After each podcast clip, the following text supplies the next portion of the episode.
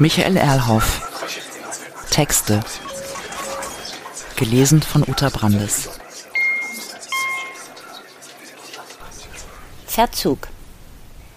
Man muss sich einfach ein altes Hochhaus vorstellen, sagen wir mal von etwa 20 Stockwerken, in dem lediglich ein Fahrstuhl existiert. Dieser steht im Erdgeschoss und wartet auf seine Passagiere. Und die kommen auch sehr bald herangelaufen, sogar in größerer Menge, sodass sich in Windeseile acht Menschen in dem Aufzug befinden. Irgendeiner davon drückt auf einen der Knöpfe, andere auf andere, und alle warten, dass der Fahrstuhl nun auch fahre. Doch nichts geschieht, die Tür bewegt sich nicht und der Aufzug schon überhaupt nicht. Die acht potenziellen Fahrgäste blicken sich erstaunt um, dann sich gegenseitig an. Menschen sehr unterschiedlicher Größe, Kleidung, Haarfarbe und auch unterschiedlichen Geschlechts. Aber obwohl sie sich gegenseitig betrachten für diesen Moment, bewegt sich der Aufzug keineswegs. Da drücken einige erneut auf jene Knöpfe, auf die sie zuvor gedrückt hatten. Eben die für die Stockwerke, in die sie gelangen wollen. Nichts geschieht. Die Tür bleibt offen, der Fahrstuhl steht. Neue Idee. Einige beherzte Passagiere in Spee drücken auf andere Knöpfe, die noch nicht gedrückt wurden. Man sieht das ja daran, dass, wenn ein Knopf gedrückt ist, er oder es hinter ihm leuchtet. Jetzt sind alle Knöpfe außer denen für Notsituationen beleuchtet, ohne dass dies die Situation veränderte. Da entdeckt jemand unter den Knöpfen jene Platte mit der Aufschrift maximale Personenzahl 8, maximales Gewicht 640 Kilogramm. Das ist es, ein offenkundig schlauer Mann von etwa 60 Jahren sagt dies. Wir sind zu viele. Klar, deshalb fährt der nicht, sagt eine ältere Dame, etwas pummelig und in geblümtem Kleid. Aufregung im Aufzug. Das ist es, hätten wir doch gleich drauf kommen können. Also so etwas, die Stimmen geraten durcheinander. Dann zählen wir doch mal. Diesmal spricht eine offenkundig junge Frau in Jeans und einer hellen Bluse, dazu blonde lange Haare, hinten zu einem Zopf gebunden. Alle fangen an zu zählen, was ein heftiges Durcheinander bewirkt. Chaos. Jeder bleibt an seinem Platz. Ich zähle. Das ist wieder der Mann von vorhin. Ach, nur die Männer? Dann fehle ich, denn ich zähle jede und jeden. Dies ist die Stimme einer sehr jung aussehenden Frau mit roten Haaren und etwas auffälliger Kleidung, die fortsetzt Leute, ich hab es eilig. Schon gut, nur keine Aufregung. Das ist wieder der Mann. Und andere fügen hinzu, kein Streit. Nun zählt endlich, ich habe auch keine Zeit, macht schon.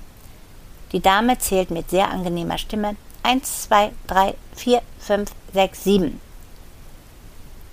Sie haben sich selber vergessen, addiert ein kleines Mädchen mit Kessergeste. Wir sind acht, mehr nicht. Also genauso viele, wie das in diesem Aufzug erlaubt ist. Ein junger Mann mit ziemlich langen bräunlichen Haaren meldet sich zu Wort und findet die völlige Zustimmung der anderen. Allgemeine Verwirrung. Die Tür steht offen, der Fahrstuhl an seiner Stelle im Erdgeschoss. Was nun? Die Frage äußert ein anderer junger Mann, allerdings mit sehr kurzen, wahrscheinlich blonden Haaren. Allgemeine Ratlosigkeit. Erst Stille, dann schnattern einige, was nicht weiter erwähnenswert ist. Bis die Dame mit den roten Haaren quasi erleuchtet anmerkt, dann ist es das Gewicht, 640 Kilogramm geteilt durch acht Menschen. Alle blicken sich gegenseitig schon fast ein wenig feindselig an, das Gewicht der oder des jeweils anderen abschätzend. Fast zwangsläufig starren plötzlich zumindest fünf Augenpaare die ältere Frau mit dem Blümchenkleid an. Die spürt offensichtlich jene starren Blicke und wehrt sich sofort. Was soll das? Sehen Sie mich nicht so dumm an. Ich bin nicht schwer. Der mit den längeren bräunlichen Haaren witzelt. Na, 110 Kilo sind das doch allemal. Die Männer lachen, das Mädchen kichert. Die ältere Frau errötet und blickt zu Boden. Nein, so geht das nicht. Außerdem ein offenkundig Handwerker. Mann, zumindest gekleidet in einem schmuddeligen Overall, der bisher nichts gesagt hat, mischt sich ein. Das ist die falsche Rechnung.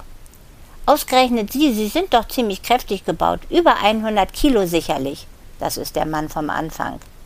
Der Handwerker runzelt seine Stirn und hebt drohend seine linke Faust nach oben. Man muss sich das wirklich vorstellen. Acht Menschen in diesem Fahrstuhl, der sich jetzt schon seit etlichen Minuten nicht bewegt. Drinnen ist es ziemlich eng, die stehen dicht aneinander, eine schwierige Situation. Es wird etwas lauter. Da interveniert ein wahrscheinlich 40-jähriger Mann mit jedoch schon einigen grauen Haaren. Ist doch egal, wie schwer jemand von uns ist. Das maximale Gewicht bezieht sich zweifellos auf den Durchschnitt des Gewichts von acht Menschen in diesem Land. Wahrscheinlich fährt er fort, reicht einfach, wenn einer von uns Erwachsenen diesen Lift verlässt. Ach, und in Arabien würden wohl fünf Leute ausreichen für dieses maximale Gewicht. Sie Rassist.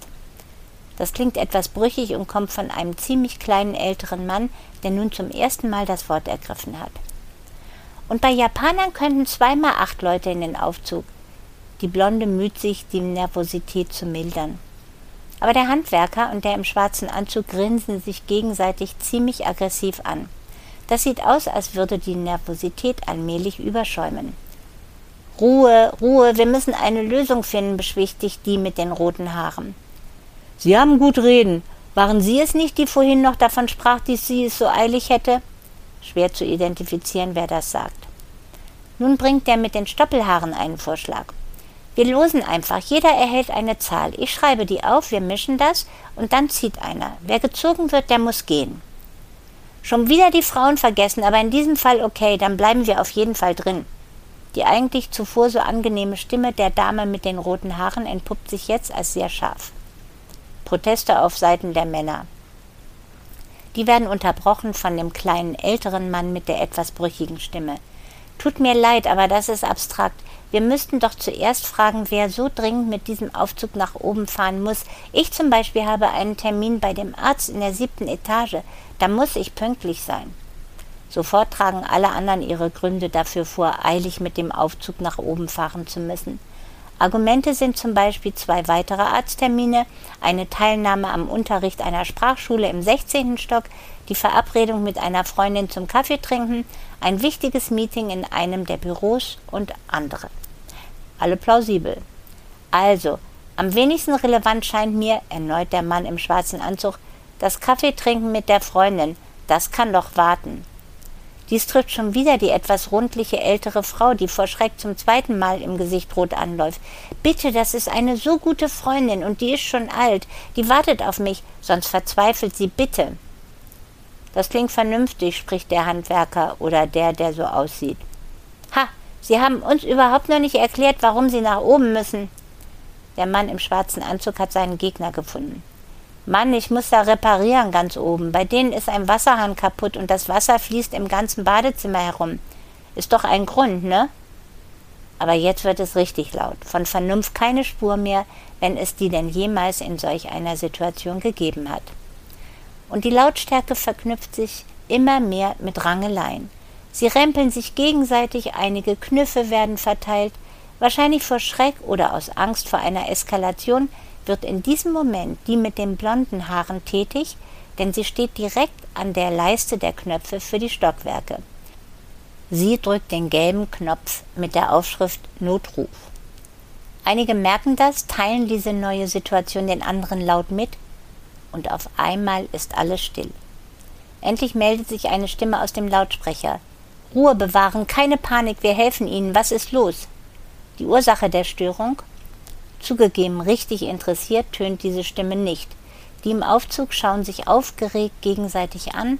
Dann ruft die Blonde, die das verursacht hat, in den Lautsprecher Der Fahrstuhl fährt nicht, er rührt sich nicht, das ist furchtbar, Sie müssen helfen. Aus dem kleinen Lautsprecher ertönt die Rückmeldung Ruhe bewahren, wir helfen Ihnen, keine Sorge, ganz kurz, ich überprüfe das. Stille im Lautsprecher und angestrengte Stille ebenso im Aufzug. Man wartet. Es dauert einige Minuten, dann, alle Anwesenden atmen erleichtert auf, die desinteressierte Stimme aus dem Lautsprecher. Wollen Sie mich veralbern? Eine Unverschämtheit. Es liegt überhaupt keine Störung vor. Sie stehen im Erdgeschoss und die Tür ist offen. Das ist strafbar, dass Sie den Notruf betätigt haben. Unverschämt. Ende der Durchsage. Stille.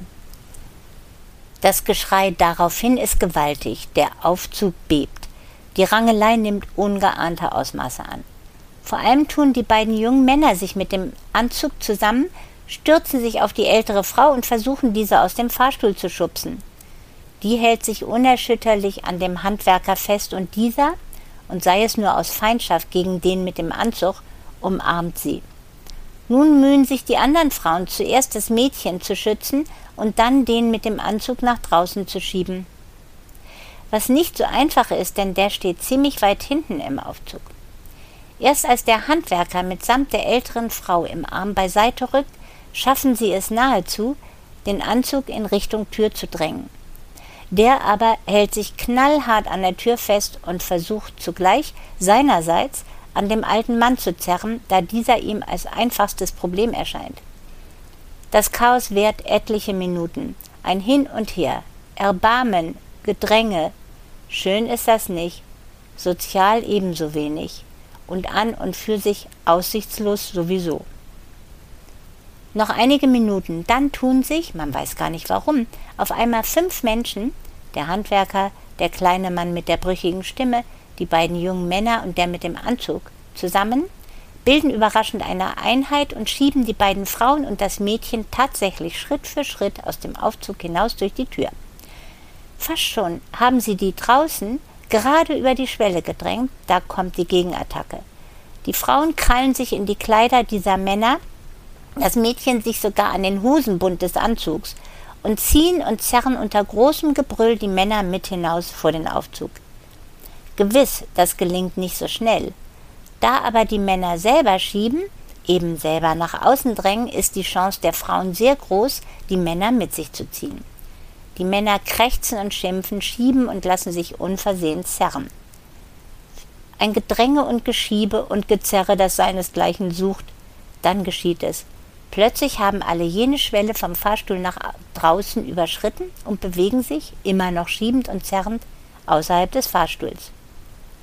Unbemerkt von ihnen allen bietet sich so die Gelegenheit, auf die offensichtlich Menschen in oberen Geschossen mittlerweile lange gewartet haben, den Aufzug nach oben zu bewegen. So schließt sich die Tür und saust der Fahrstuhl davon.